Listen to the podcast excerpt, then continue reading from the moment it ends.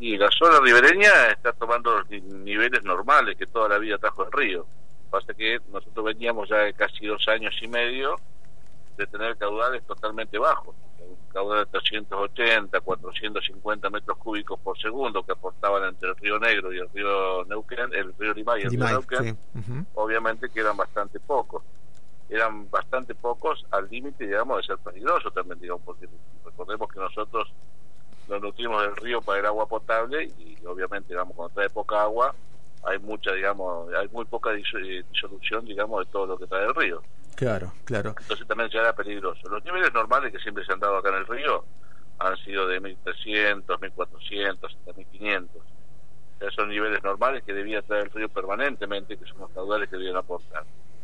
Bueno, a raíz, a raíz digamos, de estas erogaciones extraordinarias que están haciendo a través del río Neuquén, a partir de, de, Chañar y el otro desde Arroyito, el río Limay, obviamente que estamos llegando a niveles de 1350, vamos a estar prácticamente hasta el sábado 23, este, sumando algunos, algunos metros cúbicos, pero no van a superar los límites de los 1300, 1400 metros cúbicos. Obviamente que se ve mucha agua. Sí, sí, claro, por eso. porque estábamos acostumbrados a ver poca agua, a pasear por las costas más amplias, este, y obviamente cuando uno por mucho tiempo este, ve, digamos, que el río crece, generalmente, digamos, se tiende, digamos, a, a extender un poco el cerco muchas veces y obviamente cuando, cuando el río recupera sus niveles normales esos cercos quedan digamos eh, tocando el agua.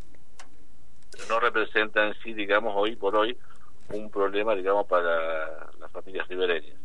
Manuel. estamos haciendo estamos haciendo recorrida por los cinco puntos críticos que hemos mantenido siempre para ver, digamos, que los vecinos no tengan ningún inconveniente. Bueno, en principio entonces, esto lo resaltamos, no hay inconvenientes para los vecinos ribereños en la zona de, Roca al menos. ¿Cuál es la coordinación que están dando desde la dirección con otros eh, municipios a, nivel Río Negro y obviamente Neuquén también, no?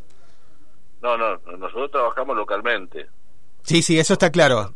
Digo, ¿cuál es la coordinación? ¿Se van hablando, van conociendo cómo viene el caudal en los otros municipios hacia hacia el, eh, hacia arriba, digamos? No ha meditado. En Río Negro al menos no ha meditado, digamos, que tengamos comunicaciones porque no no, no, estamos teniendo situaciones de, complicadas. este, sí, digamos, Neuquén debe prepararse seguramente de otra manera y esa es la noticia que estamos teniendo de que Neuquén sigue están viendo, digamos, la posibilidad de algunos planes de evacuación porque ellos, digamos, con recibir 900 metros cúbicos más de lo que vienen recibiendo, para ellos sí, en la zona ribereña este, es mucho más complicada por el Limay. Claro. Entonces ellos ya se preparan para eso, pues ya han tenido eventos extraordinarios con esta, con, con, este con este caudal que está pasando. Esto es el Neuquén. Me parece bien, tienen que prepararse, de hecho se están preparando desde la Dirección Provincial de Defensa Civil para, para esa tarea, este, para involucrar a más de una ciudad, porque ellos tienen Plotier, Setillosa, Neuquén, sí digamos que están en línea y que obviamente traen algún perjuicio cada vez que tienen este tipo de necesidades extraordinarias. Yo creo que lo que habría que lo, que habría que ver, o sea, más allá digamos que para nosotros no es extraordinario esto, sino que es un cuadro, un normal, es ver cuáles son los motivos de la erogación, si es la generación de energía o el desagote, digamos, de, del embalse, digamos, digamos que tenemos por, por la zona de, de ambos de ambos ríos. Claro,